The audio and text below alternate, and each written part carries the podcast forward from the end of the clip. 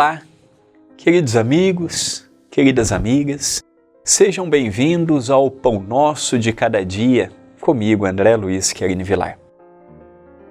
Diariamente nos encontramos com um novo vídeo, com uma nova reflexão, com um novo momento de paz. Um projeto da TV A Caminho da Luz e do CEPAC, Centro Espírita Perdão, Amor e Caridade.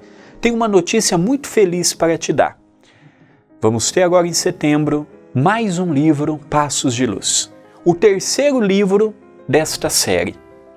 Lembrando que os livros de minha autoria pertencem os seus direitos autorais ao CEPAC, Centro Espírita Perdão, Amor e Caridade. Se você quer acompanhar diariamente, quer ajudar as nossas atividades, aqui na descrição do vídeo tem o link da loja virtual. Adquira o seu, estará ajudando a divulgar a obra.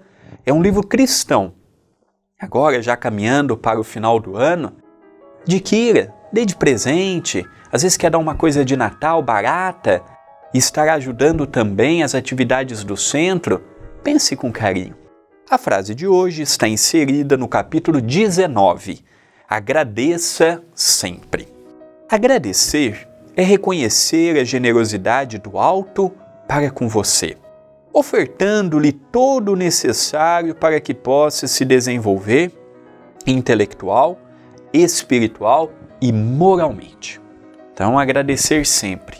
Tem semanas que não agradecemos uma vez. Agradecer coisas pequenas. Agradecer, por exemplo, pela oportunidade de vermos. Como é bonito vermos a natureza, vermos uma criança no colo de uma mãe, vermos uma imagem bonita de Jesus. Já agradecemos no dia de hoje a visão? O ouvirmos. Já agradecemos pela bênção de ouvirmos? Ouvirmos o pão nosso? Ouvirmos o Evangelho no lar aqui na TV A Caminho da Luz? Ouvirmos os estudos das obras de André Luiz, ouvirmos a voz da nossa mãe. Tem voz mais bonita que a da nossa mãe? Não tem, para mim não tem. Aquela voz que nos encoraja nos momentos difíceis, aquele olhar de mãe que sabe quando estamos tristes, melancólicos, e a mãe vem nos dar um abraço carregado com tanto amor. Então agradecermos. Já agradecemos os nossos pais? Mesmo que não foram bons pais, nos deram a oportunidade daqui estarmos? Já agradecemos pelo nosso ganha-pão profissional? Ah, não é o emprego que eu gostaria de ter. Ah, não é o chefe que eu gostaria de ter. Ah, não é o funcionário que eu gostaria de ter. Mas é o que eu tenho hoje. É o que me deu a oportunidade de um trabalho digno, é o que me paga honestamente. Já agradecemos à esposa por nos tolerar? O marido por nos aguentar? Os filhos por nos suportar? Já agradecemos pela oportunidade de termos um carro, uma moto, uma bicicleta? Tem pessoas que andam de coletivo, eu lembro a minha esposa, quando ainda residia em Belo Horizonte, três horas para ir trabalhar e três horas para voltar. Diariamente, seis horas ela ficava no ônibus, apertada. Ela e mais um monte de gente, senhoras, senhores, mulheres grávidas. Já agradecemos o conforto de ter um carro, uma moto, uma bicicleta que seja. Olha quanta coisa nós temos para agradecer.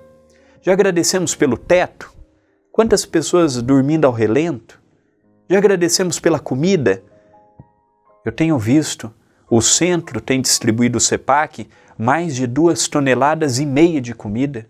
Pessoas que vêm e falam para você e você vê a seriedade da pessoa, não tenho nada. E nós temos alguma coisa para comer. Portanto, vamos pensar um pouco com mais amor Vamos pensar um pouco com mais caridade. Não vamos só reclamar, não, só xingar, brigar, me falta isto, ah, me falta aquilo outro. Não, não vamos ser ingratos com a vida, não. Perto de muitos eu sou um pobre, mas perto de muitos eu sou um rico. Eu quero comparar com quem? Se eu for comparar com um empresário, aí eu vou ser sempre a vítima. Mas se eu for comparar com o mendigo, eu vou ser o rico da história. Com quem que eu quero comparar? Só com aquele que tem um carro melhor do que o meu? Um salário melhor do que o meu? Mas e aquele que está vivendo com auxílio emergencial? E aquele que mantém quatro, cinco pessoas com 300 reais por mês? A realidade é dura para muitas pessoas. Vamos também nos comparar a essas pessoas ao nosso lado. Pensemos nisto, mas pensemos agora